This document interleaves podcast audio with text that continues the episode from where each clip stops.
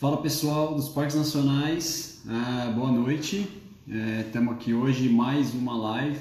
Hoje é dia 23 de abril, 8 horas, e a gente está dando início aqui a mais uma live do Parques Nacionais. Hoje a gente vai ter uma convidada que é a Angela Kusak. A Angela ela é a, a diretora executiva do, da ONG Rede Pro Unidade de Conservação e a gente vai estar tá falando aqui sobre, é, tentando responder aqui uma pergunta, né? Por que os parques nacionais é, são tão importantes para a gente? Eu vou convocar ela aqui agora para a live. Deixa eu ver, ela já estou vendo aqui a rede para unidade de conservação por aqui. E eu vou convidá-la agora. Deixa eu mandar aqui o convite.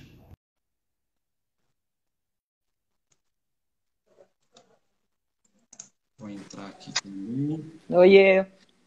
Fala, Angela. Boa Tudo noite. Tudo bom, Sérgio? Tá me ouvindo bem? Tudo bem, você? Tô te ouvindo muito bem. Tá, ah, tá me ouvindo bom. bem também? Sim, sim, tudo perfeito. Então tá bom. Bom, seja bem-vinda aqui à nossa live do Parques Nacionais. Eu é que agradeço. Obrigada, obrigada pelo convite e tomara que seja um bom papo com, com ah, muitas coisas legais sobre parques nacionais. com certeza vai ser. É, vamos lá. Deixa eu. Deixa eu só mudar o meu fone aqui, que eu tava. Muitas é... coisas legais sobre parques nacionais. Eu tava no, no, computador aqui, mas eu vou ligar o meu fone aqui no, no meu celular. Deu uma, deu uma gafe aqui. Vamos lá. Acho que vai ficar bem melhor assim.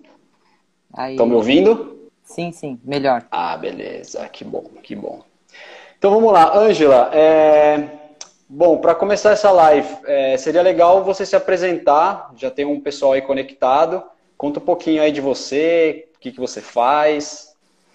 Bom, eu sou Ângela Cusa, que sou bióloga de formação.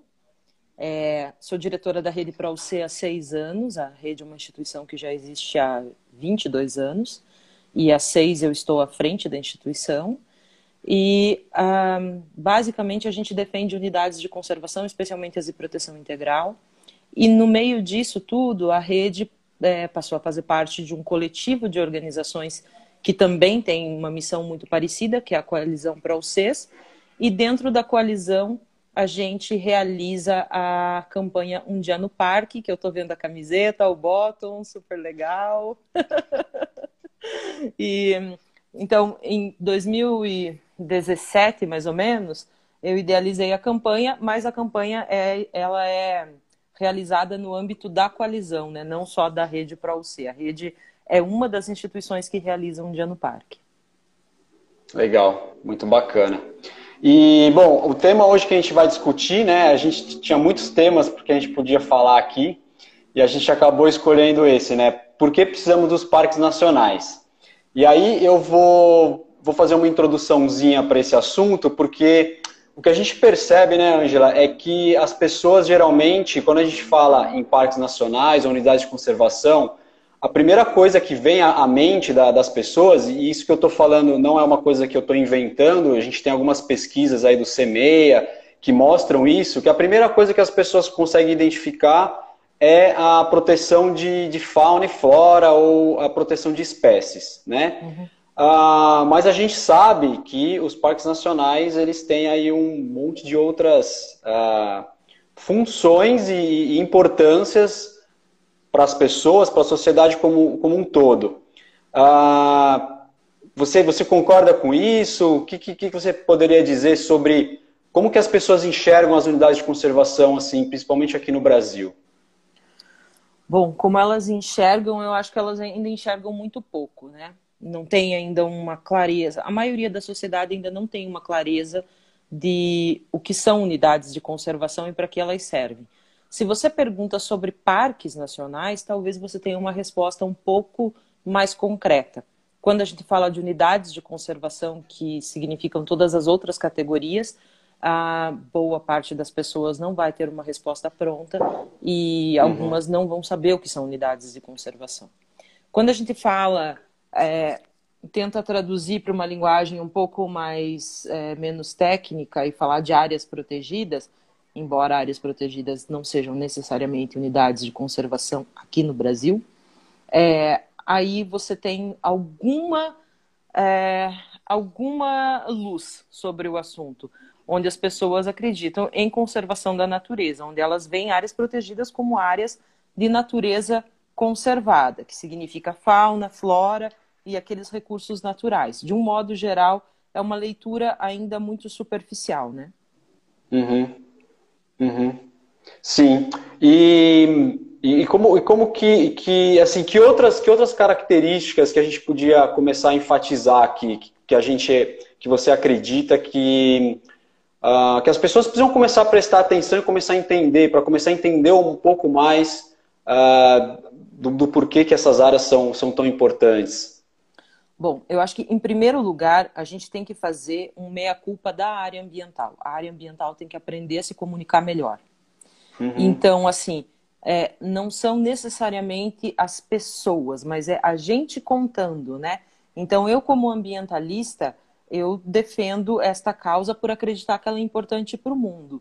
É, então, cabe a mim também ajudar a traduzir esse assunto para que outras pessoas entendam. Porque o mundo é muito vasto, é muito cheio de temas, é muito cheio de coisas, e não necessariamente todo mundo está prestando atenção no mesmo, no mesmo olhar que a gente tem. A maioria não vai, tá? Então, primeiro a gente tem é, este meia essa meia-culpa para fazer, né? A gente tem que aprender a se comunicar melhor. Acho que nos últimos anos melhorou bastante a gente já vê muita coisa acontecendo, muita gente falando. O tema ambiental ele ficou um tema muito atual, muito forte, muito vigente, porque pela própria questão de como está o planeta hoje, né? Então, questão de mudanças climáticas ficou muito forte, é, extinção em massa está sendo uma coisa que está sendo falada nos últimos um ano e meio, dois anos, né, com mais força. Você vê é, o pessoal mais novo falando muito, né? Então, é, você tem a Greta, por exemplo, como uma das grandes representações, uma menina super nova defendendo natureza. Começa a mudar um pouco esse olhar e o entendimento. E acho até que as gerações que estão chegando aí, elas já vêm com uma consciência um pouco mais, mais uh, forte sobre isso e com uma clareza maior. É, então, assim, acho que isso já está começando a mudar. Mas a, a, gente ainda tem que fazer um esforço da nossa parte. A gente ainda é muito técnico, a gente fala as coisas numa linguagem muito difícil e comumente fala para nós mesmos, né? Então, uhum. assim, esse é uma, essa é uma das nossas dificuldades.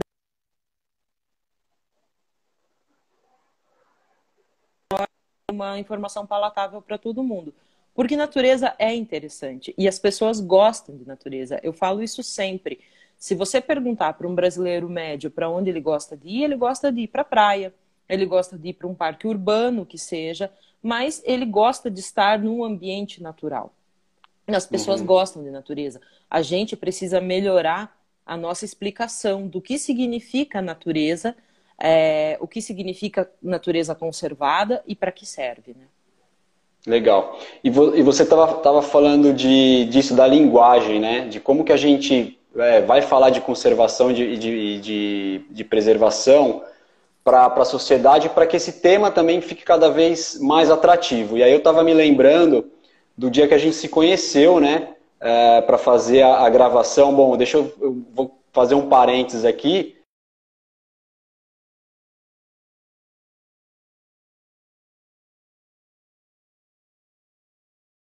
Do Parque Nacional do Itatiaia, e contatei a Ângela para ver se ela estava disposta a nos conceder uma entrevista e fazer uma participação no filme.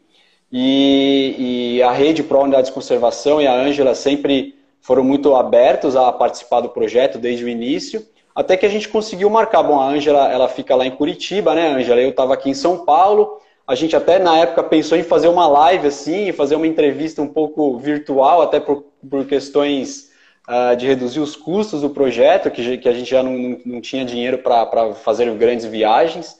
Uhum. E acabamos, acabou calhando de, de a gente se encontrar aqui em São Paulo e fizemos a entrevista com a Ângela aqui em São Paulo. E logo que a gente se conheceu, ela, ela pegou e falou assim: tá, quem são vocês? Me conta um pouco mais de vocês. E aí eu fui me apresentar e falei assim: bom, eu sou um engenheiro que resolveu é, abraçar a causa dos parques nacionais e das unidades de conservação do Brasil. Ela ficou me olhando assim. Aí o outro, a outra pessoa que estava comigo era o Marco, né, da, da produtora, da GT, que, que, que, produziu o filme junto com a gente. Ela falou, tá, e você? Ele falou assim, ah, eu sou cineasta.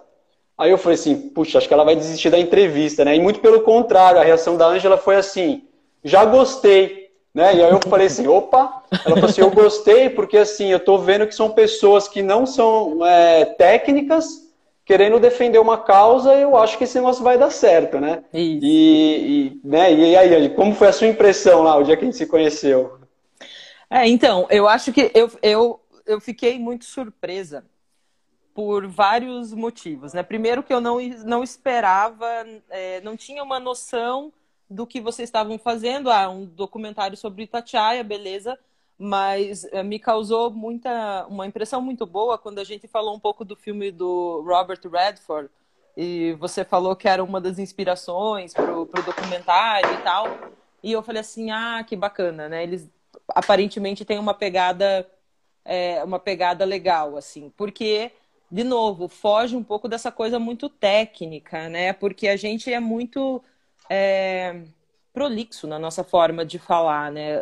Eu, eu falo por mim, eu sou bióloga, eu, eu falo de um jeito chato, entende? Então, assim, eu, é, é, a gente começa a se enrolar no tecniquez mesmo quando a gente não quer. Então, quando vocês trouxeram essa.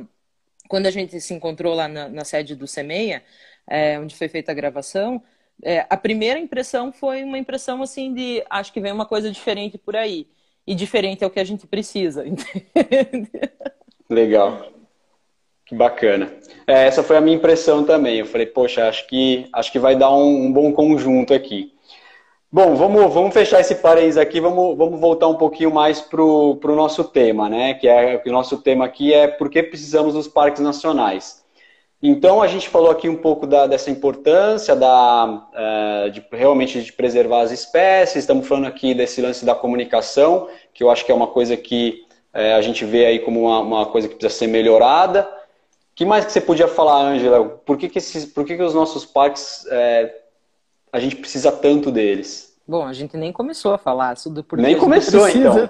Vamos começar. A gente precisa deles. Eu fiquei pensando na, à tarde, assim, que resposta que seria uma boa resposta para essa pergunta. É complexo, todo... né? Não, não é uma resposta simples, né? Não, mas todos os caminhos levam ao mesmo lugar. A gente precisa Legal. dos parques para existir, para a gente Legal. existir. É, a natureza não precisa da gente, a gente precisa da natureza. Quando a gente pensa em parques nacionais, a gente está pensando numa categoria de área protegida, de unidade de conservação, que traduz muito bem o que a gente espera quando a gente cria uma área. A gente cria uma área para proteger essa área, em primeiro lugar, das nossas próprias ações humanas, né? Por mais insano que isso pareça, o conceito é esse.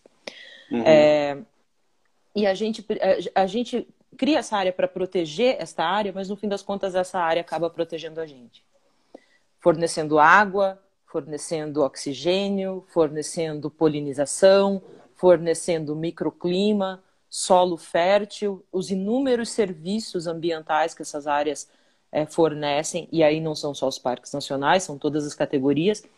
Mas eu acho que os parques nacionais, eles têm uma coisa que é diferente das outras categorias de unidades de conservação. Eles têm uhum. a, o poder de encantar as pessoas, né? Dificilmente você entra num parque nacional e você não vai se deslumbrar com ele. Em geral, um parque nacional, até pelo próprio conceito da categoria de que deve proteger uma beleza cênica, traz um lugar bonito, uma paisagem, alguma coisa que te transporta. E quando você entra no Parque Nacional, você vai se deslumbrar. Por Parque Nacional, eu estou falando, na verdade, nacional, mas a gente pode colocar o estadual, o municipal, né, o conceito de parque aí no meio. Uhum, uhum. Então, assim, é, a gente precisa deles para existir. Em primeiro lugar, conservar a natureza não é, é, é para a gente continuar existindo. A natureza vai muito bem, obrigado, sem a gente. A gente está vendo aí durante a pandemia, o quanto a fauna, o quanto está é, tá circulando em alguns lugares, o ar está mais puro, enfim. A natureza é, não precisa da gente por perto, mas a gente precisa da natureza minimamente protegida para continuar existindo. Então, a primeira função de um parque é, é essa. E como que a gente explica isso para as pessoas? Convidando as pessoas a conhecer essas áreas, porque quando elas conhecem, elas se deslumbram, elas se encantam. Então, um parque também é, tem este papel. Então, a gente também precisa deles, é, e aí a gente, aqui com a nossa pretensão de ser ambientalista, de que defende uma causa e tal, a gente se utiliza desta bandeira para cativar as pessoas. Né? Uhum. Legal. E, bom, já que, já que você está falando disso, né, de, de cativar e de. E o, que eu entendo disso é que a gente precisa trazer as pessoas para dentro das áreas, né? É, eu acho que aquele, aquele mantra que a, a gente está bem acostumado do conhecer para preservar é realmente uma coisa que a gente acredita, que as pessoas precisam entrar dentro dessas áreas, viver as experiências ali, e ali elas vão adquirir conhecimentos e vão também criar um vínculo com aqueles espaços. E eu acho que a conscientização ambiental, é, sem ser de uma forma que nem você falou, técnica e talvez desinteressante para o público em geral, é, é, talvez seja essa, né? Então, essa, essa interligação. E para a gente também não deixar o, a campanha Um Dia no Parque, que é uma coisa que eu queria falar aqui muito para o final, quando, vocês, quando você criou e, e, e junto com, com a coalizão, né? Trabalharam no, nessa campanha de um dia no parque. Era isso que vocês estavam pensando?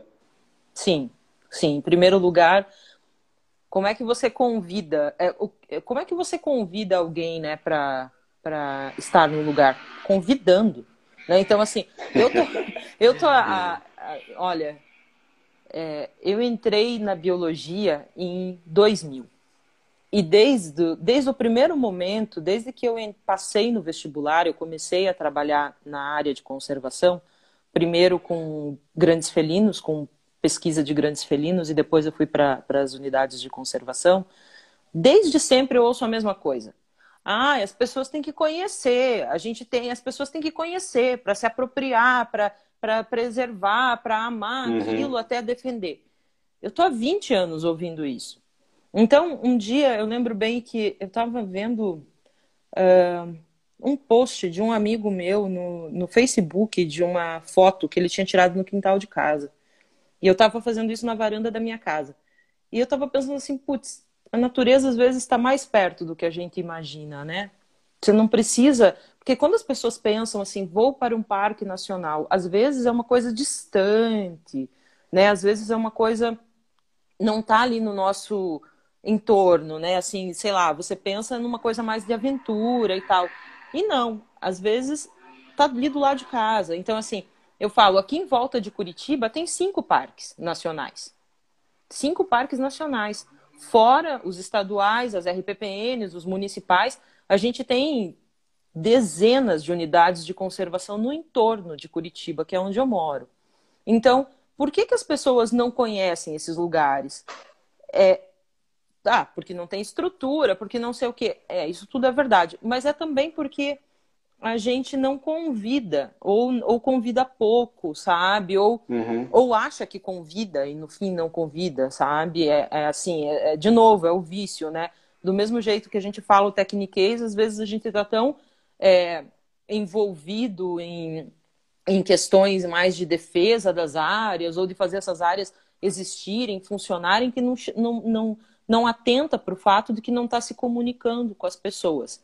Então, é, quando a gente, quando eu pensei num dia no parque, em primeiro lugar foi isso, foi criar uma conexão simples, uma conexão fácil, sabe, em que você não tenha que fazer grandes movimentos ou então você não tenha que reinventar a roda.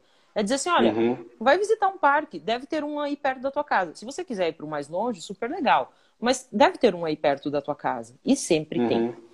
O Brasil tem mais de 2.300 unidades de conservação. Então, quando, é, fora os 76 parques nacionais, a gente tem uma série de parques estaduais, municipais, RPPNs, florestas nacionais, APAs, é, monumentos naturais, refúgios de vida silvestre. São inúmeras as categorias e que, se, que podem ser aproveitadas, que podem ser visitadas. É, então, assim, a, a, ideia do, do, Um Dia no Parque foi isso, foi fazer esse convite de forma simples. Você não precisa se preparar para uma meia maratona para ir para um parque. Você só tem que descobrir que tem um ali pertinho da tua casa e se dar de presente esse dia. Legal. É, vou, vou, começar a dar uma, uma interagida aqui com, com o pessoal que está que tá aqui conectado com a gente. E uma, pessoa aqui, o Thiago Lapala, ele comentou assim, né? Como tornar o técnico interessante? Então, acho que um pouco da resposta é isso que você acabou de falar, o, o, a, a, campanha né, e a iniciativa de Um Dia no Parque é um pouco disso, para a gente é, trazer as pessoas e, e, não ficar só falando de conservação e de, de, uma forma técnica.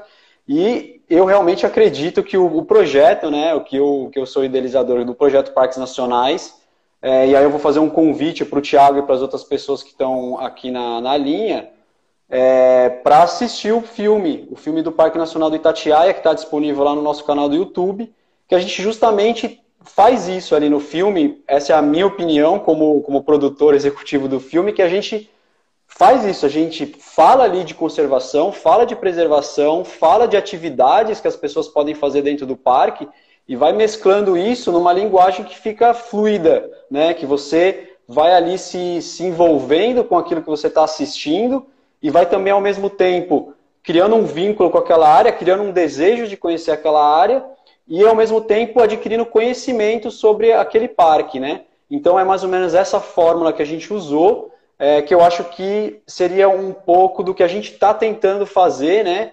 É, de falar de, de um assunto que às vezes as pessoas não consideram tão interessante de uma forma mais interessante. Então, não sei se a Angela concorda com isso. Bom, você sabe que eu sou uma entusiasta do projeto de vocês, né? E que eu gostaria muito que a gente tivesse um documentário para, se não para todos os parques, pelo menos um por bioma é o mínimo que, que eu espero que, que chegue num futuro bem próximo. É, e acho que assim, né? A vantagem de ter um engenheiro e um cineasta. acho que o jeito de deixar menos técnico é deixando menos técnico, é a gente esquecendo um pouco. É, é assim, é, bio, assim, eu como bióloga, eu noto isso. A gente é muito perfeccionista, a gente quer explicar no detalhe, a gente quer, é, a gente quer falar de uma forma muito detalhista, sabe? Uhum. E, e, e às vezes não é isso, sabe? Uma vez eu vi uma palestra do Fernando Meirelles num, num congresso de unidades de conservação, em que ele foi, ele era muito categórico, ele falava, ninguém tá nem aí pro teu sapinho, sabe? E é isso, assim, ai, porque é uma espécie rara, única, não sei o quê. Tudo bem, mas o que que eu, assim, é, não adianta eu falar aquilo que eu penso. Eu tenho que uhum. falar o que eu penso de um jeito que você escute. Se você fala russo, não adianta eu conversar com você em alemão. Uhum. Entende? Então, eu tenho que aprender a dar o meu recado na língua que você entenda. E aí a gente vê, por exemplo, esse momento de redes sociais e né, de, de, dessa explosão toda, você vê assim o quanto é, a, a linguagem tem que ser fácil, ela já tem que vir pré-digerida, senão a gente não consegue passar a mensagem. Então, como deixar menos técnico, deixando menos técnico. Parece uma, parece uma coisa besta de falar, mas é verdade, sabe? É. Então, uma coisa assim, eu falar assim, ah, porque a onça pintada, o maior, o, o maior felino das Américas, né, né tipo assim, a onça pintada, aquele, sabe, falar de uma forma que encante. Então, assim, é... a onça pintada, né, é, o, o, felino que, vou falar, o, maior felino das Américas que tem a mordida mais forte entre, né, é, potencialmente mais forte entre os grandes felinos, não, não, não, não. E se eu falar assim para você assim, é, que a onça pintada no Pantanal, ela é parte da alma pantaneira sabe? Uhum. Talvez faça mais sentido, eu não sei, um uhum. exemplo qualquer, assim. Mas sim, a gente. Sim. E é um desafio, é um desafio diário, sabe? Eu tô falando isso para você, mas na prática, quando eu vou escrever, não, não é assim, sabe? Porque a gente fica viciado. Então, assim, eu tenho, né, a gente tem que falar com públicos variados. E aí você não tem. É, é, você, eu não sou uma comunicadora, eu sou uma bióloga. Então, assim, eu, como bióloga, eu sei falar o biologuês. E eu chego para falar, por exemplo, no ambiente político, ok, eu consigo traduzir aquilo relativamente. É, eu chego para falar num ambiente jurídico, aquilo tem uma outra linguagem que tem que ser adequada. Mas quando você chega para o grande público, é sempre desafiador. Porque, na verdade, a gente. É, o ser humano é um bichinho tinhoso, né? Então, você tem que. Uhum. Como é que você ganha o coração das pessoas, sabe? Esse é o, é o desafio. Então, é, deixar menos técnico é, é simplesmente parar de rebuscar tanto a linguagem, talvez. Mas você olhar na, na, na direção do público que você quer cativar e ganhar o coração desse público, é o, é o desafio maior. Eu acho que o, o projeto de vocês, ele, ele o, o, Parques Nacionais, ele tem uma vantagem. Ele fala muito a linguagem do usuário. Ele é, uhum. é, né, ele é um, um, um, filme feito por usuários de parques nacionais para usuários de parques nacionais. Isso é muito fácil de ver, assim, quando quando eu assisti o filme pela primeira vez, isso ficou muito, muito escancarado, assim. E eu acho que essa é a grande vantagem deste projeto, porque ele não é um projeto é, feito de biólogos para a sociedade, sabe? Ele é, ele é, um, um, ele é um projeto feito por quem gosta de parque mostrando um parque. É, isso tem, isso tem um, um, um isso é uma vantagem muito grande. Legal, é isso. Para a gente é, escutar isso é um grande elogio, porque na verdade esse é, o, é a resposta positiva do que a gente realmente tentou fazer. E eu acho que, como você falou, tá, tá meio escancarado mesmo para quem assiste que a gente foi levar o ponto de vista do, do usuário mesmo, mas sem esquecer assuntos importantes ali que a gente acaba abordando. Uhum. Ô, ô Angela, tem uma pergunta aqui que também foge um pouquinho do nosso tema inicial, mas eu vou, vou, vou, vou jogar ela para você, vamos ver. É, a pergunta é se, se a rede ProC já está pensando em alguma iniciativa de comunicação nesse sentido que você está falando pós-Covid-19. Vocês Sim. já estão trabalhando em alguma estratégia aí que você poderia dar um dar um, uma prévia para gente? Vamos pensar assim: toda crise é também uma oportunidade. É um dos clichês mais verdadeiros que eu conheço, sabe? Uhum. É, se você te perguntar qual é a primeira coisa que você quer fazer depois que você sair da quarentena, o que, que você me responde? eu quero filmar. Aonde? Ah, Peruaçu, Parque Nacional. Ah, viu? Você quer ir para a natureza. Lógico. Então, acho que a estratégia passa também por isso, sabe? Em, em, em aproveitar este momento em que a gente está é, trancado em casa, é, em que as pessoas estão. É, ávidas por ambientes abertos, sabe? E, de novo, reforçar o convite para que as pessoas conheçam esses ambientes. Então, parte da estratégia passa por aí. É, a rede é uma instituição focada em unidades de conservação. Então, é, a gente. Existe uma série de coisas que podem ser trabalhadas no pós-pandemia. Sustentabilidade, é, questão de caça, né, de a pandemia está acontecendo por conta do consumo inadequado de espécies silvestres. É, uhum. É, questão de caça, questão de, de sustentabilidade, mudanças climáticas. Tudo isso pode ser, e eu acho que já está sendo visto por várias instituições. Ainda on, hoje, o, ontem, o Russell Mittermeier é, lançou, que é um dos maiores ambientalistas do mundo, é, escreveu um, um artigo falando disso, né? Falando do quanto o ser humano é um prato feito para novas pandemias se a gente não, não mudar a nossa relação com o planeta. A uhum. gente já está vendo isso acontecer. Assim, muitas instituições já, já acordaram para isso. Como uma instituição que trabalha com unidades de conservação, é, o que a gente está pensando é muito em mostrar esses benefícios das áreas. Natureza dá saúde para a gente, né? Dá água limpa, ar limpo, alimento, é, solo fértil. Então, assim, a natureza traz isso para gente. Então, uma das coisas é a gente mostrar isso com mais, mais ênfase, mais clareza e reforçar o convite para as pessoas conhecerem as unidades de conservação. Isso é algo que a gente já está pensando sim. Bacana. Aí uma curiosidade minha, é... a gente não sabe, né? Quando que é, tem uma pergunta aqui, não sei se você sabe a resposta, eu não sei se tem alguma expectativa da, da, da, volta da visitação dos parques. Pelo que eu entendi, a gente está ainda no, no, meio dessa pandemia e a, a, a, o fechamento dos parques tá, está por tempo indeterminado e eu acho que assim, mesmo depois que, que a pandemia der uma diminuída, talvez ainda vai, vai levar um tempo, né? A gente não vai simplesmente virar uma chave e vai todo mundo sair para a rua. Então, a gente ainda tem muitas incertezas. Eu, eu uhum. acho que a, a, sua opinião provavelmente é, deve ser muito similar à minha. Mas a, a minha curiosidade é se, se a campanha Um Dia no Parque, que estava planejada para 19 de julho, né? Esse ano, se se até lá essa pandemia não acabar, vocês estão pensando em não ter a campanha esse ano? Vocês estão pensando em de determinar uma nova data? É, existe alguma coisa já pensada nesse sentido?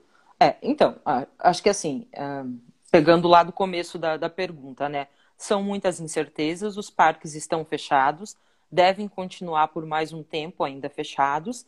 É, isso que você falou está super correto, né? Até do ponto de vista biológico não é assim, acabou a pandemia, vai todo mundo para a rua. Não é assim, né? As coisas uhum. elas vão voltar aos poucos e durante muito tempo a gente vai ter que medir né, a temperatura das coisas. Voltou para a rua, é, aumentou o número de casos, vai ter que né, recuar um pouco. Assim, isso é o que os especialistas estão falando.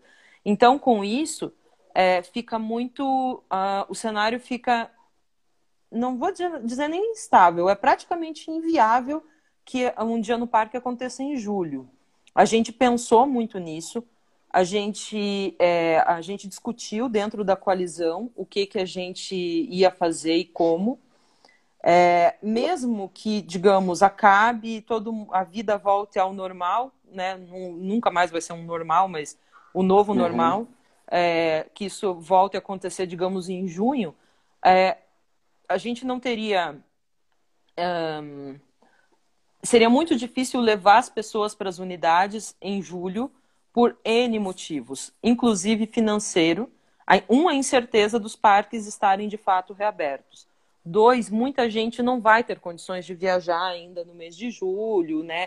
As próprias férias de julho caíram em um monte de estados, né?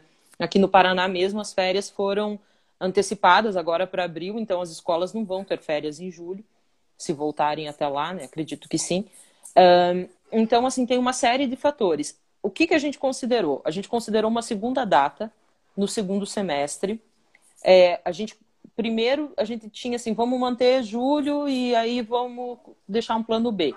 O plano B está virando cada vez mais plano A. A ideia é que, uh, muito provavelmente, a gente leve a ação para o mês de outubro, onde, junto com uh, um dia no parque, passa a ser realizado este ano, exclusivamente, excepcionalmente, junto com o dia, uh, no mesmo final de semana, do Dia das Áreas Protegidas da América, da, da América Latina e do Caribe. Um dia determinado ah, pela, pela UCN, e é, que é dia 17 de outubro, que cai num sábado esse ano, a gente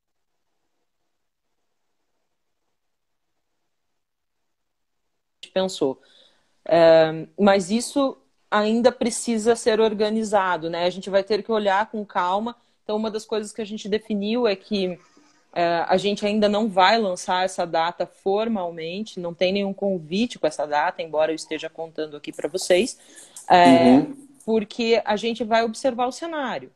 A gente vai deixar tudo pronto para a campanha, mas sem uma data no, no sem uma data definida é, nos materiais, por exemplo, sabe, para não perder a, a, né, qualquer material que a gente já deixe pronto, mas vai deixar tudo organizado para a campanha acontecer. E aí, dando certo, a gente vai para outubro nessa data. E assim, eu espero que a gente. Eu, eu acredito que outubro a gente já tem um cenário bem mais estável. E, e eu acredito muito que a gente vai poder fazer aquilo que este ano merece ser feito, que é uma grande celebração à vida. Esse ano a gente comemora 20 anos de SNUC, 20 anos de Sistema Nacional de Unidades de Conservação.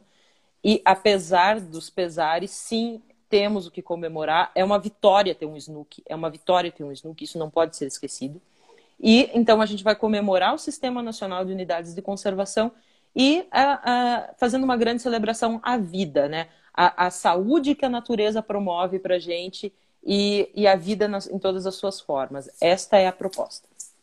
Legal, muito bom. Obrigado aí pela, pelo, pelo, pelas notícias em avançada aí que você está dividindo com a gente. Ó, a gente tem aqui uma, uma pessoa que é uma chefe de unidade de conservação, que é a Daiane, inclusive ela é lá do Peruaçu, e ela está falando, um dia no parque é show. Aí. É... Legal. É, bom, vamos, vamos tentar voltar um pouquinho aqui para o nosso tema, que é o porquê precisamos dos parques. Eu queria abordar um tema, Angela, que eu sei que você tem vários números aí na, na sua cabeça com, com, relação à importância econômica dos parques, né? E não só dos parques, mas das unidades como um todo. Uhum. Você quer falar um pouquinho disso para gente? Bom, acho que aspecto econômico, assim, a gente, eh, vamos pensar, por que, que a gente precisa dos parques? A gente pode falar de, da, da questão conceitual e filosófica, a gente pode falar do encantamento, dos serviços ambientais, algumas coisas a gente já falou, é, e aí, falando de números, que é uma coisa é, que chama a atenção de um determinado público, né? Então, assim, quando a gente vai falar com um tomador de decisão, por exemplo, nem sempre o cara está interessado no encantamento pelo Parque Nacional. Quase nunca está, na verdade. Mas aí a gente tem que trabalhar na linguagem que ele entenda, né? E a linguagem econômica fala muito alto. E a gente tem a sorte no Brasil de ter um potencial gigantesco então, a, a gente tem hoje no Brasil 76 parques nacionais, uh, pouquíssimos ainda utilizados de forma adequada para o uso público. Tem um estudo do CEMEIA, que, se eu não me engano, fala num potencial de 168 bilhões de arrecadação com unidades de conservação. A gente ainda está nos 2 bilhões, já é bastante uhum. perto do que tinha antes, mas ainda a gente está em um, pouco mais de 1% do nosso potencial é, de valor gerado pelas unidades de conservação. Existe um estudo também do próprio é, do ICMBio, publicado né, pelo ICMBio por um, um, dos analistas, que fala que para cada um real investido num, num, num parque nacional, sete reais são gerados. Então, do ponto de vista econômico, é um baita de um negócio você trabalhar com parques nacionais. A cadeia de valores que é né, desenvolvida a partir da, do investimento adequado num parque nacional, que envolve todo um serviço de fornecedores, de, de fornecedores locais, às vezes de produtos, é, de serviços agregados, como hotelaria, transporte, é, tudo isso entra na conta né, do quanto é gerado a partir do investimento adequado no Parque Nacional. A gente tem tantos exemplos no Brasil uh, que, assim, por exemplo, Parque Nacional do Iguaçu. Aquele parque é a força motriz daquela região, né? O Parque Nacional do Iguaçu, com as cataratas do Iguaçu, é o que determina a economia de Foz do Iguaçu e região. Então, assim, ali a gente está vendo o poder de um parque nacional que recebeu investimento, que tem serviço de concessão, que tem serviço adequado de uso público exercendo o seu potencial perante a comunidade de geração de emprego, renda, economia e tudo mais. A gente uhum. também tem outros parques que não tem nada disso, né? E são inúmeros Brasil afora. Então, assim, olhando para o que se tem é, utilizado, olhando para o potencial, a gente ainda tem um caminho gigantesco. Mas é, me, assim, a gente pode olhar pelo lado vazio ou lado cheio do copo, né? O lado vazio é que, puxa vida, a gente tem meia dúzia de parque com, né, com um bom serviço de uso público implementado e olhe lá. Por outro lado, a gente tem, é, olhando pelo lado cheio, a gente tem um potencial gigantesco que se a gente conseguir explorar direito, e eu acho que a gente começou a acordar recentemente para isso, a gente pode fazer é, a gente pode fazer a diferença, sabe? Os parques podem fazer a diferença na economia do Brasil, eu não tenho a menor dúvida disso. E a proteção adequada dos parques pode fazer diferença para a biodiversidade do mundo. Eu também não tenho dúvida disso. É, São Joaquim, por exemplo, é um, é, ele está no outro lado da história. É um parque que recebeu pouquíssimo investimento e que, mesmo assim, é a força motriz da região. As pessoas vão para Urubici para ver a Pedra uhum. Furada, né? Uhum. As, pessoas, as pessoas visitam Urubici para visitar também o Parque Nacional. Mesmo o parque tendo recebido tão pouco investimento ao longo da sua história. Então você vê o poder de um parque nacional, sabe, nesta hora, em que assim, cada vez mais eles são procurados, cada vez mais as pessoas querem conhecer, querem visitar esses lugares. Viajar ficou muito fácil, as estradas são melhores, a maioria das pessoas, é, maioria não, mas uma boa parte das pessoas tem carro ou tem condição de viajar e principalmente é, você é, maioria não, tá, gente? Me desculpem, mas assim, alguma parte das pessoas, hoje em dia é mais fácil do que há 20 anos atrás. É isso que eu quero dizer. É, tá, tá mais acessível, né, Angela? Acho isso. que é isso que você está querendo dizer. Né? Isso. Né? E aí, com essa acessibilidade, os parques passaram a ser mais procurados, né? Você vê Serra da Canastra, que está a 5 horas de São Paulo, por exemplo, né? É, antigamente, para che chegar na Serra da Canastra, era um esforço gigantesco. Você tinha só estrada de chão e tal. Hoje em dia, tudo asfaltado até lá é muito mais fácil de chegar. Então as pessoas estão procurando estas áreas cada vez mais. Mesmo aquelas que não têm estrutura são procuradas. Imagine se a gente estruturar essas áreas.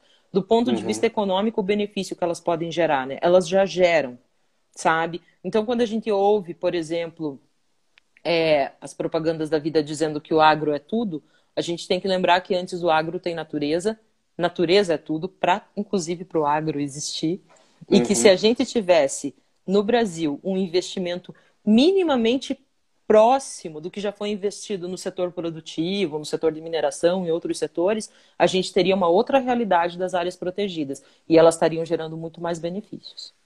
Legal. Ó, tem uma, uma pessoa falando aqui, o Pedro, é, ele está falando em São Bento do Sapucaí, o que movimenta a economia local é o ecoturismo. É exatamente isso que a gente está falando aqui.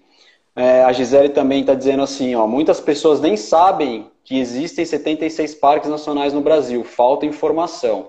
É, acho que é um pouquinho do que a gente estava tava conversando, né? Uhum. É, uma outra pessoa dizendo assim, temos que aumentar as áreas dos parques e criar mais parques. Uhum. Com certeza, acho que esse é um desejo uh, e o trabalho que a Angela faz é justamente nesse sentido, né, de, de brigar por isso. Uh, Bom, você citou aí dois, dois parques que, coincidentemente, eu, eu fui voluntário é, bem recente. Eu fui voluntário lá no, no Parque de São Joaquim, agora em janeiro desse ano, e tive na Canastra em novembro do ano passado. O São Joaquim, um parque que, nossa, me surpreendeu demais. Realmente a gente vê que, que a, a cidade de Urubici ali, ela gira durante a semana totalmente em função do turismo uh, em, em, função do turismo pro Parque Nacional, aos uhum. fins de semana e passa mais pessoas ali, mas também a maior parte das pessoas que passam ali vão ao parque. E um parque também que ele tem atrativos muito diversos, né? Eu tive lá trabalhando com manejo de, de trilhas e a gente abrindo trilhas para cachoeiras. Então, assim, um parque que pode receber uma, um, visitante de diversos perfis, é, para fazer assim uma, uma gama de atividades muito grande, desde uma travessia, uma parte do parque ali está pegando uma travessia de longo percurso, ou uma trilha até a Pedra Furada, que é uma trilha até um pouco complexa, ou uma caminhadinha simples que a pessoa pode ir ali, curtir uma cachoeira, é, ter um, uma integração com a natureza, e isso é muito legal. A Canastra é um outro parque assim que eu também acho fantástico, principalmente a fauna da, da Canastra, um parque assim que eu passei ali pouco mais de, de, de, de, uma semana e você consegue ver ali o viado campeiro, conseguir ver um, um tamanduá bandeira, é, é, bichos assim que você fala assim, nossa, essa, a, unidade realmente está cumprindo a função dela, os bichos estão aqui, uhum. né? E se a gente também se comporta bem naquele ambiente, a gente consegue ter o contato, né? É, o contato que eu digo, contato visual com essas espécies, o que é, para mim, eu acho que para a grande maioria das pessoas que visitam a unidade de conservação, é uma, um grande presente, né, e, uma, e uma grande um momento de muita satisfação. É, Angela, a gente já está com 45 minutos de live. Eu, eu queria abordar um último assunto, assim, dentro do, da nossa pergunta principal, que é por que, os, por que precisamos dos parques que seria a, a melhora na saúde, né? A gente está vivendo aqui esse tempo de pandemia Uhum. E a gente sabe que existem inúmeras pesquisas que estar é, tá em contato com a natureza traz uma melhora da, da, da saúde para as pessoas. É, dá um recadinho aí em relação a isso para o pessoal que está vendo a gente. Tá, eu só vou. Eu vou ter que tirar meu fone porque a minha bateria está acabando e eu vou ter que colocar o telefone para carregar aqui enquanto a gente conversa, tá? Tá bom, vamos lá. Talvez vamos vocês lá. ouçam uns miados de gato pela casa, mas enfim, paciência. Tranquilo, é assim mesmo. Estão me ouvindo? Sim, estou te ouvindo bem. Beleza. Então, eu só queria voltar ali no, no, no comentário da Gisele de que as, a maioria das pessoas não sabe que tem 76 parques no Brasil. É verdade. É, não sabe nem que tem 76 e nem as, todos os, todas as outras unidades. Mas eu queria contar uma história. Assim, é, eu, eu tento não comparar muito o Brasil com os países de primeiro mundo no sentido de uso do potencial do par, dos parques, das unidades de conservação, porque senão né, a gente cai naquele discurso de ah, mas um país rico e tal. É, então eu sempre tento contar a história do, do viés assim de outros países que estão em desenvolvimento e que sabem usar melhor os seus parques para a economia, por exemplo. Você tem os países da África fazem isso muito bem a Costa Rica, o Chile. O Chile dá aula para gente, né, de manejo de unidade de conservação, assim como a Argentina e o, o quanto uh, as pessoas do, do né, os chilenos, os argentinos visitam as suas áreas protegidas. Mas eu quero contar uma outra história que é, que tem a ver com Estados Unidos, mas não no sentido da riqueza. Mas o que, que acontece? Há um, mais ou menos um século atrás, os Estados Unidos fez uma campanha de comunicação, né, falando, comparando os, as suas áreas protegidas com monumentos da humanidade, com monumentos históricos. Então, é, a campanha, ela falava muito, assim, é, comparava muito do tipo, você não precisa ir para a Europa para conhecer uma catedral.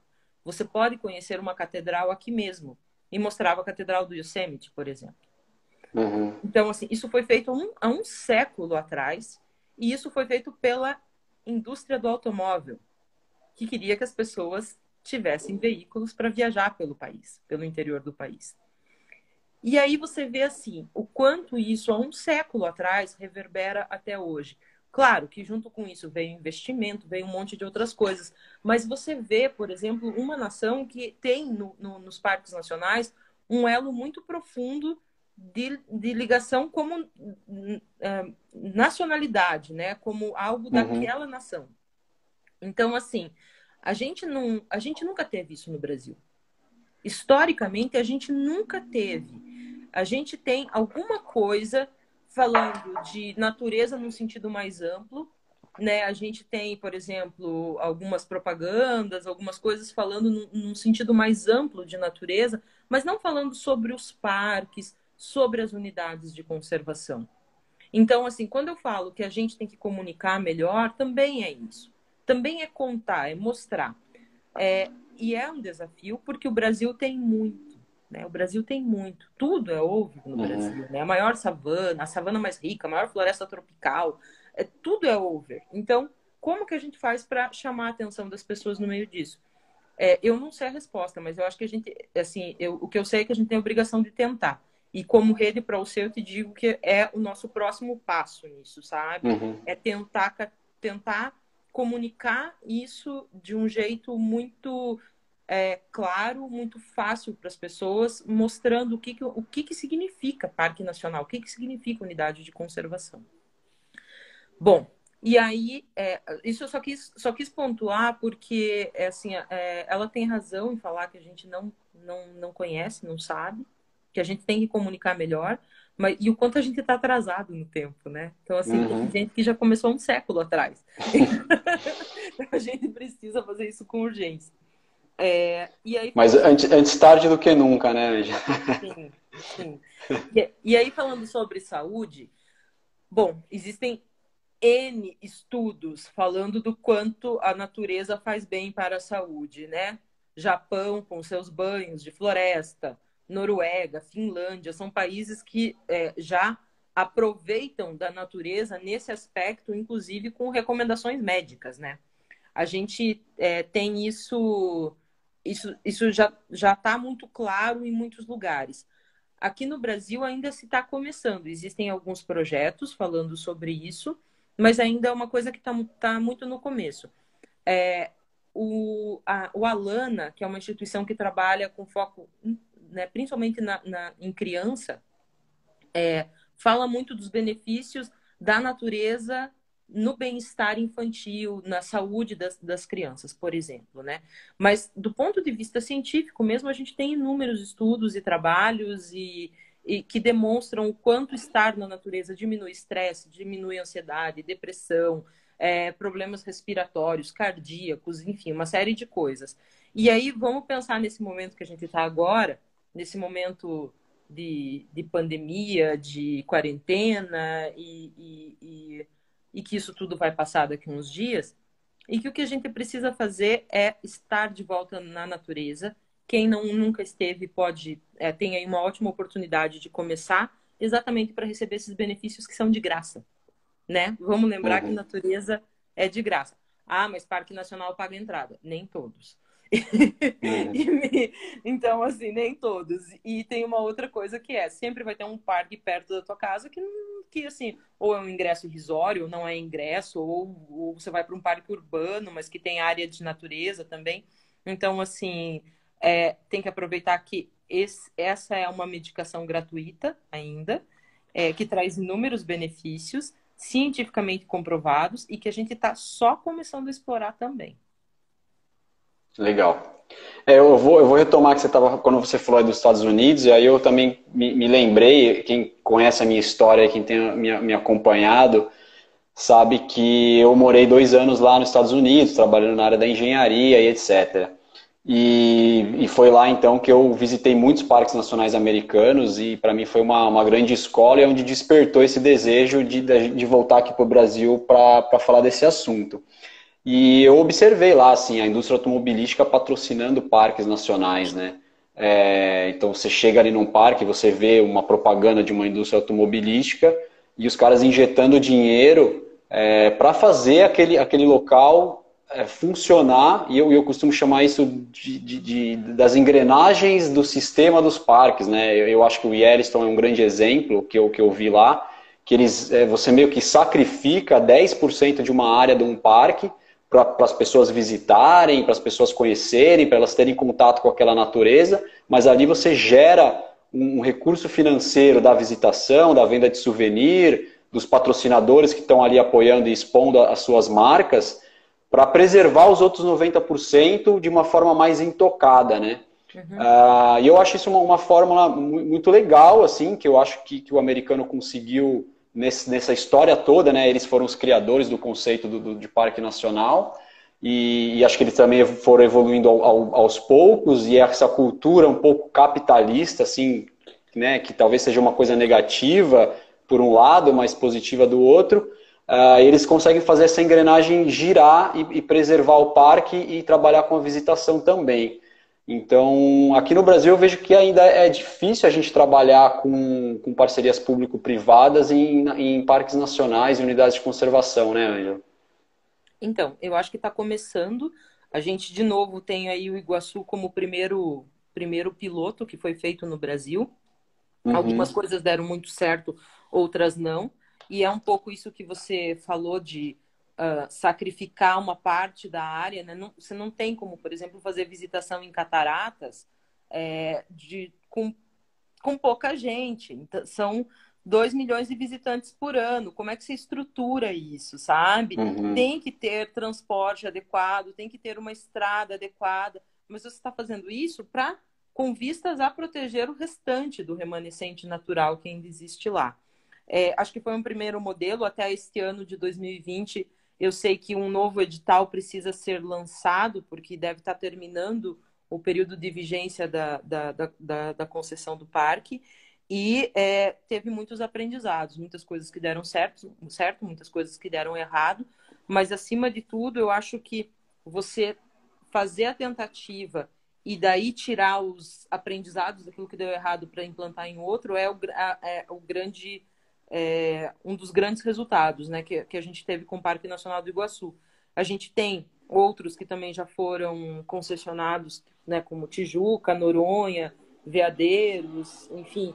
É, e eu sei que tem outros editais que estão na boca para sair. Então, assim, é, neste momento em que falar de conservação da natureza dentro da esfera do poder executivo federal é tão difícil, talvez turismo seja a única coisa que de fato interesse, né? Que seja uma linguagem, uma forma mais, mais positiva, de uhum.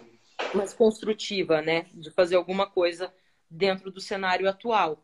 E aí a gente tem essa possibilidade de tentar construir algumas coisas.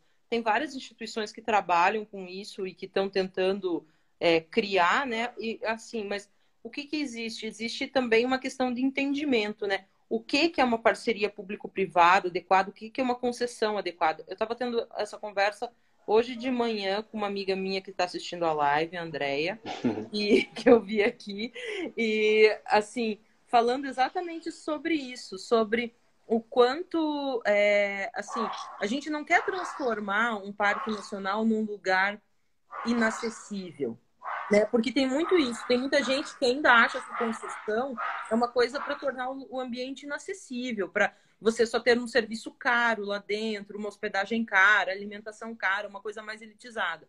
E não é isso.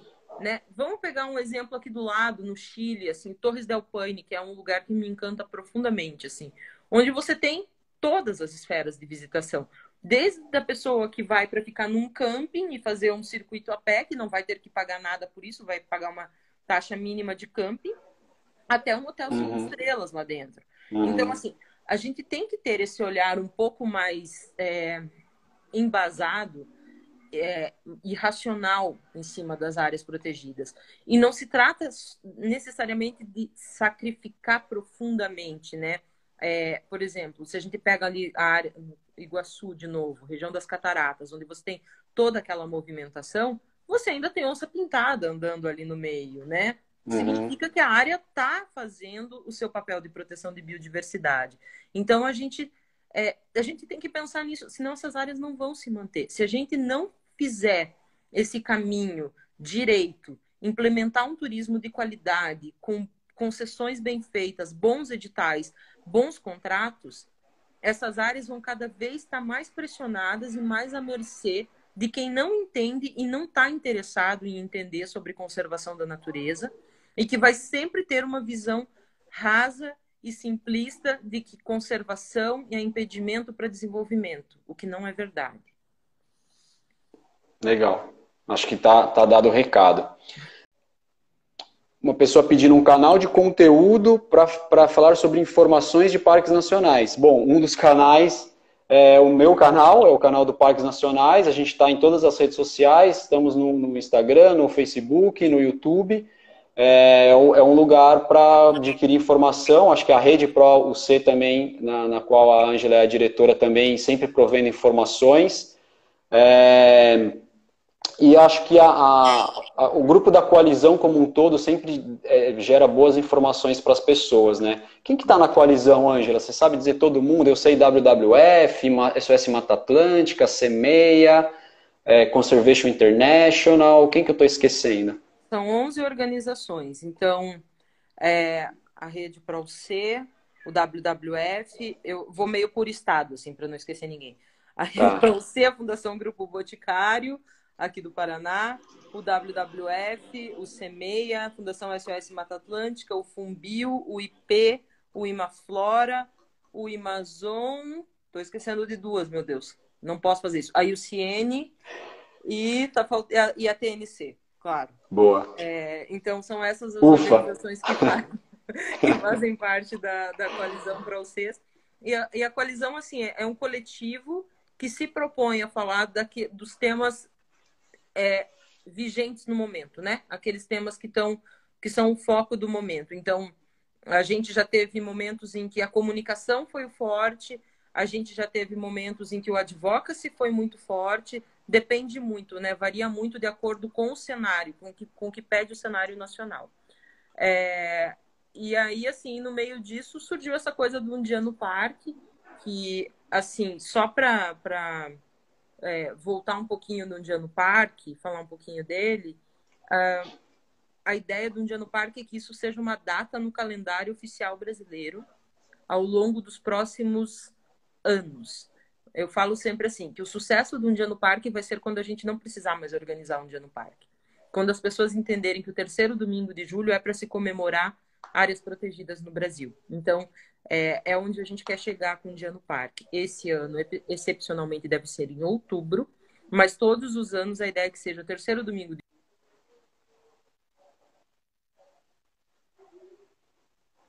É, quando a gente comemora a data de aniversário do, do, Sistema Nacional de Unidades de Conservação, né? A lei do SNUC que foi criada em 18 de julho de 2000. Legal. Tá, tá dando uma, uma falhadinha aqui na, no, seu, no, no, seu áudio, mas, mas rolou. É, beleza, eu acho que é isso mesmo. Você tem mais alguma coisa para falar sobre a rede ProC ou sobre um dia no parque? Alguma informação que você queria compartilhar aqui, aproveitar esse, esse canal aberto?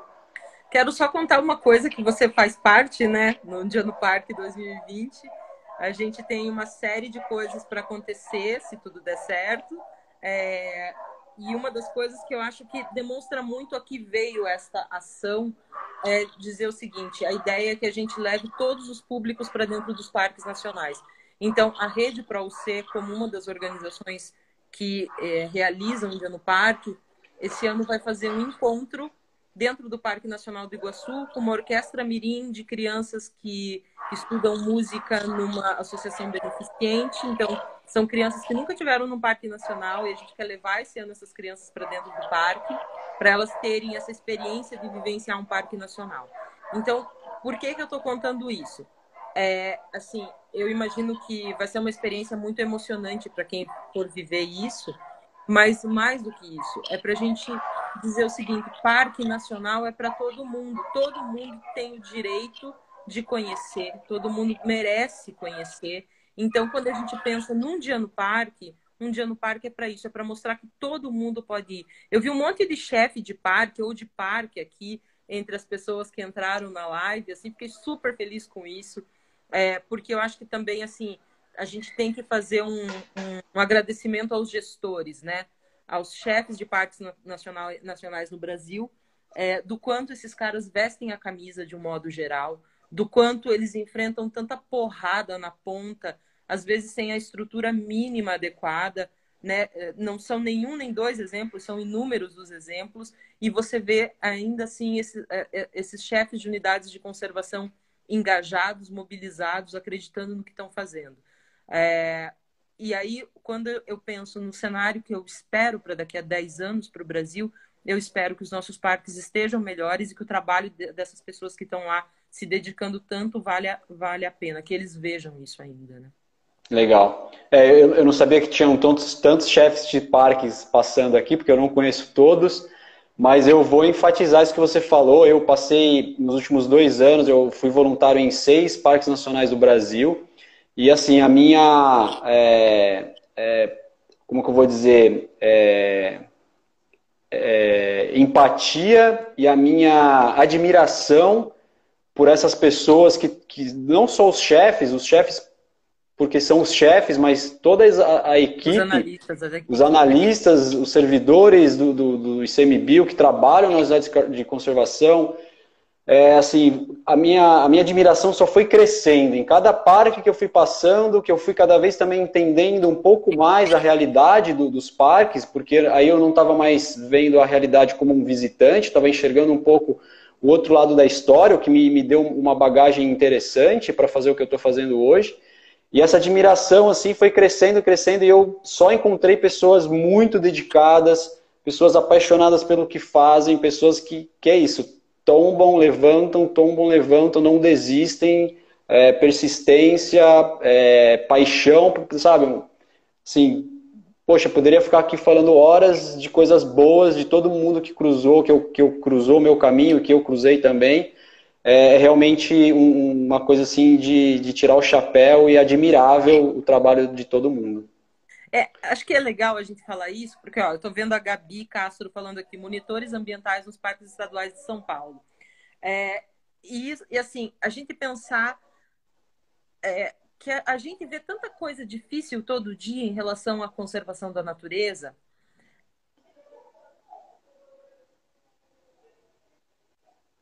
Muita gente boa trabalhando, gestores, é, analistas, na esfera federal, nas esferas estaduais, voluntários. O programa de voluntariado do ICMBio é um baita de um sucesso. acho que é a última notícia que eu soube que estava em mais de 15 mil voluntários cadastrados. Em alguns estados, você vê isso muito forte, né? Os guias vestindo a camisa das áreas protegidas em que trabalham. São Paulo é um ótimo exemplo disso. É, a gente vê muita gente bacana envolvida e acreditando. E entre olhar para um cenário negativo, em que a gente só vê coisa ruim acontecendo e, e tanta notícia pesada por aí, e não com não que não que a gente tenha que eu tenha complexo de poliana nem nada disso, mas assim olhar para todas essas pessoas que estão lá fazendo a, a diferença, que estão acreditando naquilo, não tem como você não ver isso com esperança e com a certeza de que a gente vai conseguir fazer alguma coisa muito boa ainda por essas áreas dentro desse país, sabe? A gente tem que pensar que a gente hoje a gente tem uma função de semeadores, né? A gente já a gente está plantando sementinhas. É, um dia no uhum. parque é isso. Uma vez uma pessoa me falou assim que um dia no parque, nesse cenário negativo que a gente estava, era uma ideia meio fora de contexto, que uh, a gente devia estar tá focando muito mais as nossas ações em defender as áreas das ameaças do que em fazer uma coisa bonitinha como promover uma ação, uma ação toda positiva como é um dia no parque.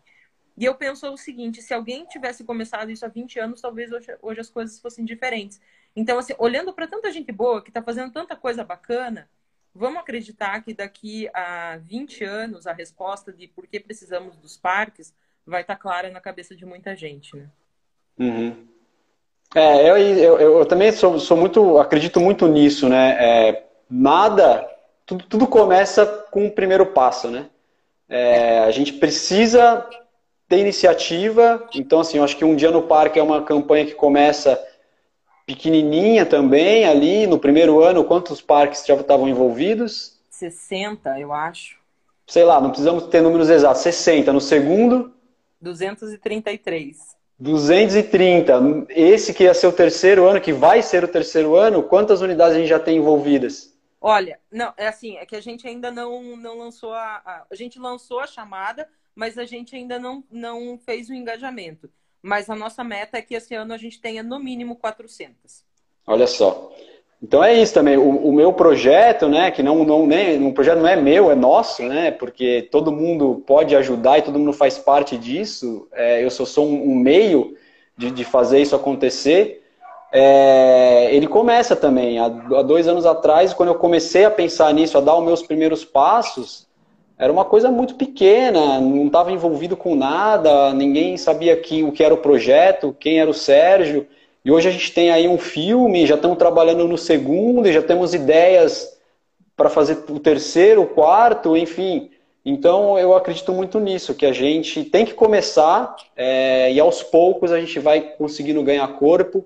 E é assim que talvez daqui 20 anos, 10 anos, 20 anos, a gente vai olhar para trás e falar assim, olha, olha onde a gente chegou, né?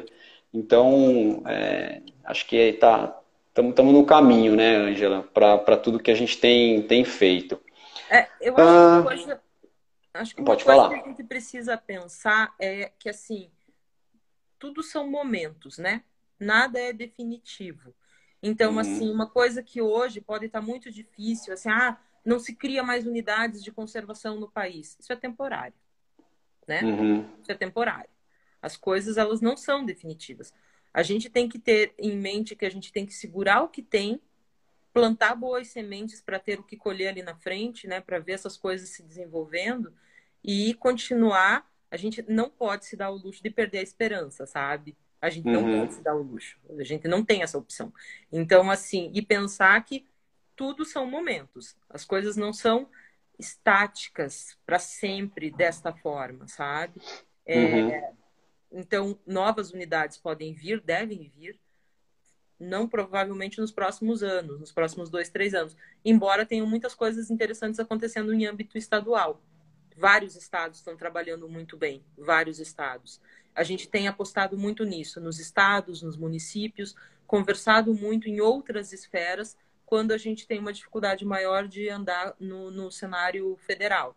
Por outro lado, o cenário federal tem uma pelo menos um olhar para a questão do turismo. Então, quem sabe a gente não consiga implantar uma coisa bacana, né, de turismo, levando, fazendo o nosso discurso de que áreas protegidas também são para gerar benefícios econômicos acontecer na prática. Então, uhum. acho que a gente também precisa aprender a trabalhar com as janelas de oportunidades e entender que é, nem tudo que parece ruim é, a gente aliás, nem tudo que as coisas que parecem ruins hoje não necessariamente elas vão ficar aí para sempre, né? Legal. Eu fiquei, fiquei, feliz até de escutar isso que, que você falou. Ontem eu estava participando de uma, de uma live, também fizeram essa pergunta, né? Ah, existe alguma previsão de novas unidades este ano? É, eu, eu, eu acho que já ficou claro no governo atual que, que não teremos unidades novas criadas no âmbito federal. Eu acho que isso já foi dito explicitamente. Então, assim, não, não, tem, não temos nem que especular em relação a isso. Mas fico feliz de, de escutar é, que, que você é que está mais na linha de frente sabe de iniciativas no, no, nos âmbitos estaduais, assim. É, acho que é, realmente é uma notícia boa que a gente deve até, talvez, se prender a isso, né? Para a gente não ficar só olhando para o lado vazio do copo, a gente vamos se prender então nas coisas boas. Se os estados estão empenhados aí em criar novas unidades ou ampliar, ou sei lá, o, o que é que seja que esteja acontecendo, é, vamos se prender a isso e botar energia nas coisas boas, né? Eu acho que isso é legal. É isso, é isso. Ba bacana. É, bom, e, e, acho que a gente está meio que encerrando. Eu tenho alguns recados finais, mas eu queria deixar você dar os seus recados antes, se você tiver algum ainda.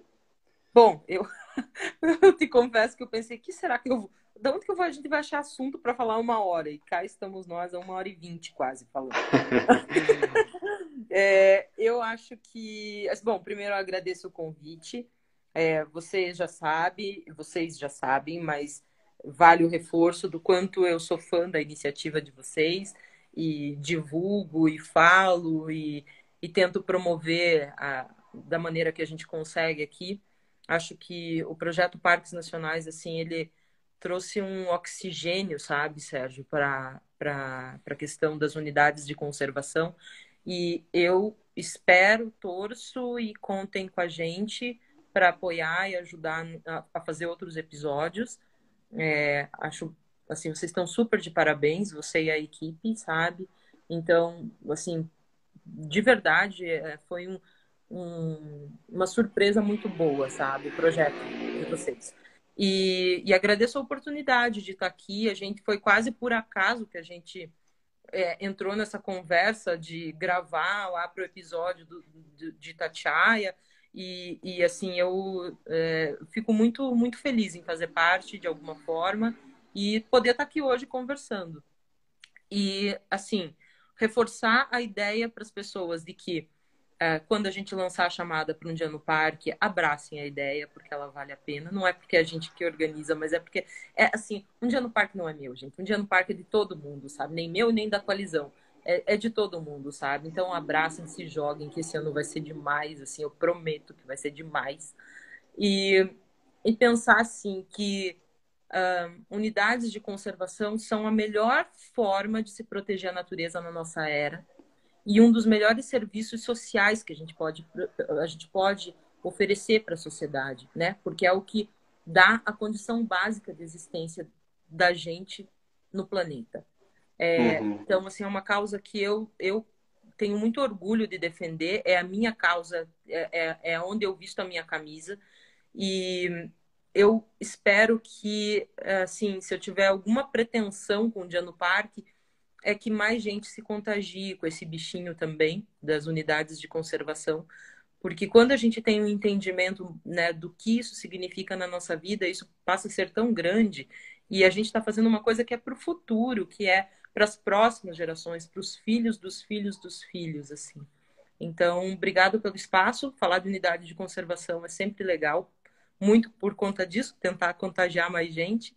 E eu espero todo mundo num dia no parque esse ano, em, provavelmente em outubro, celebrando a vida, celebrando a saúde, celebrando tudo de bom que a natureza traz pra gente. Com certeza. Não, vai, vai rolar e vai ser o máximo. Pô, aqui eu fico assim, né? Eu fico até é, um pouco emotivo, assim, de escutar isso de você, porque é, pô, você é uma referência, eu vejo você como uma referência nesse no assunto de conservação, é, assim, quando eu preciso buscar alguma informação, eu busco do, nos canais da, da Rede Pro, da Rede Pro C e, e, nos outros canais também da coalizão. É, a Ângela, para quem não sabe, já foi eleita um, a, as 10 mais, mulheres mais influentes do Brasil. Não, Acho que é isso, né, Ângela? Mas você já foi 100, uma. Da... É, era uma das 100 pessoas. não, você é uma pessoa que eu considero influente. E assim, então, escutar isso de você, todos esses, esses elogios, assim, para mim é, é, pô, é muito gratificante. E então também agradecer a, participação aqui. Eu acho que a live foi bem descontraída, a gente conseguiu é, dividir um pouco da, das nossas ideias e acho que as pessoas também conseguiram é, captar as mensagens. E, pô, tô, tô super feliz de, de, ter feito isso. Você, desde lá do começo, quando a primeira vez encarou o, o projeto Parques Nacionais, participar do documentário, mesmo sem entender muito o que a gente ia fazer. Dessa, nessa vez aqui, quando eu falei, vamos fazer a live, você também encarou, então a gente já, já viu que, que, que a gente tem esse perfil de, de, de encarar de frente aí a, os desafios que vêm, e isso é muito legal. Então, muito obrigado pela participação, pelas palavras. Quero agradecer também as pessoas que ficaram aqui conectadas com a gente. É, e quero dar dois recados. Né? O primeiro é sobre o filme do, do Parque Nacional do Itatiaia, Está disponível no canal do YouTube. Então, acho que a Ângela caiu aqui, mas como eu já estou aqui no, também nos, ah, nas mensagens finais, eu não vou nem chamar ela de volta. É, então assistam o nosso filme lá no, no, no, no nosso canal do YouTube, YouTube barra Parques Nacionais, youtube.com barra Parques Nacionais, procura lá o filme, o filme está disponível. É, na íntegra para vocês assistirem. O meu segundo recado é sobre é, o nosso próximo filme, que a gente está é, produzindo já, a gente já iniciou algumas gravações, em função do, do coronavírus. A gente precisou interromper, mas é, esse segundo filme está sendo produzido por um financiamento coletivo, então, é, para quem simpatiza, para quem está conhecendo o projeto agora, para quem já assistiu o filme do, do Itatiaia, gostou e quer é, que as nossas unidades de, de, conservação continuem a serem divulgadas nessa mesma linguagem que a gente fez lá. O próximo filme vai ser sobre o Parque Nacional das Cavernas do Peruaçu, um parque que fica lá no, no extremo norte de Minas Gerais. E como o nome dele diz, os, um dos principais atrativos que tem lá são as cavernas. Então a gente vai explorar um pouco de, desses temas, a espeleologia, a arqueologia. É um parque onde a gente tem a maior estalactite do mundo, pouquíssimas pessoas sabem disso, é, que está inserido dentro de um, de um bioma ali de, de transição entre Cerrado e Caatinga, enfim. Esse parque, então, esse próximo filme, a gente vai retratar este parque e temos esse financiamento coletivo, que se o financiamento está se encerrando essa semana. É, agora no dia 28, na terça-feira, é o último dia da campanha para fazer as arrecadações. Então, o que eu peço é que vocês é, passem lá no Catarse, é, para quem tiver com, com, dificuldade de chegar dentro da, de todas as nossas redes sociais, você vai encontrar links que vai te direcionar para o Catarse.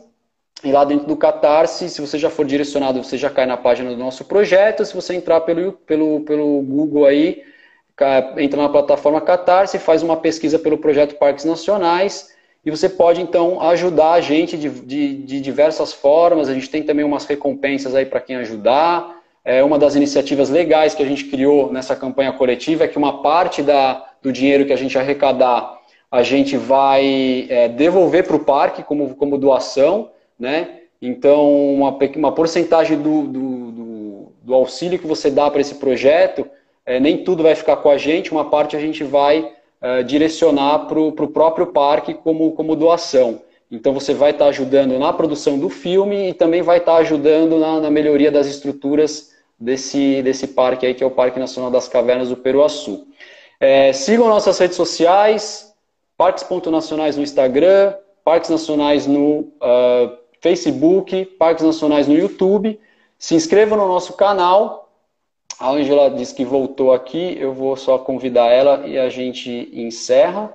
É, então inscrevam-se no, no, nosso canal. É, É importante a gente ter a inscrição de vocês lá, porque quanto mais audiência a gente tiver no YouTube também, a gente consegue liberar umas novas funções e consegue também fornecer. Bem-vinda de volta, Angela. Caí bem na hora do choro, oh meu Deus. é, não, eu estou dando aqui os recados finais, convidando o pessoal para participar da, das redes sociais aqui do Projeto Parques Nacionais e pedindo também o auxílio das pessoas para a campanha, para nossa campanha do financiamento coletivo do, do Parque Nacional Cavernas do Peruaçu, que se encerra agora no dia 28. Então, quem puder ajudar com ah, o investimento mesmo em, em, dinheiro, a gente vai ficar muito agradecido. E quem ah, não puder, a gente entende, mas ajudem também na divulgação, indiquem para amigos, pessoas que vocês sabem que são ah, é, que, que, gostam da causa ambiental, que, que gostam do tema, para também poder ajudar a gente de alguma forma, para que a gente faça esse projeto crescer, esse projeto que eu digo que eu sou um, apenas um meio aí de, de, de, transportar informação, mas que é um, um, projeto que é de todo mundo e que, né, de toda a nossa sociedade e que traz benefícios para todos que gostam do tema, para quem mora perto do parque, para quem trabalha com o parque e para toda a nossa sociedade, mesmo as pessoas que não gostam do, do tema, elas são beneficiadas pelos parques e, e, é isso que a gente quer fazer. É, a gente quer que as pessoas entendam o que, o que são os parques e que é, ao longo aí dessa história isso daí seja um tema que a gente não precise nem mais discutir, que todo mundo já vai ter uma, uma base boa de, de informação e, e aí a gente vai pensar em outras coisas. Então, assim, os meus recados estão dados, a Ângela voltou aqui, mas acho que já, já deu o recado dela também, voltou só para dar um tchau. E é isso, gente. Obrigado pela participação de todos. E é, volto na terça-feira, a gente já vai ter uma outra live também. Vamos falar das aves de Noronha, tá? É, vamos falar um pouquinho do projeto Aves de Noronha, vamos falar é, desse projeto e do porquê a preservação das aves é tão importante lá para o Parque Nacional Marinho de Fernando de Noronha. Beleza? Beleza, obrigado. Uma boa noite a todos, muito obrigado. Obrigada, gente, valeu. Tchau. Tchau, tchau.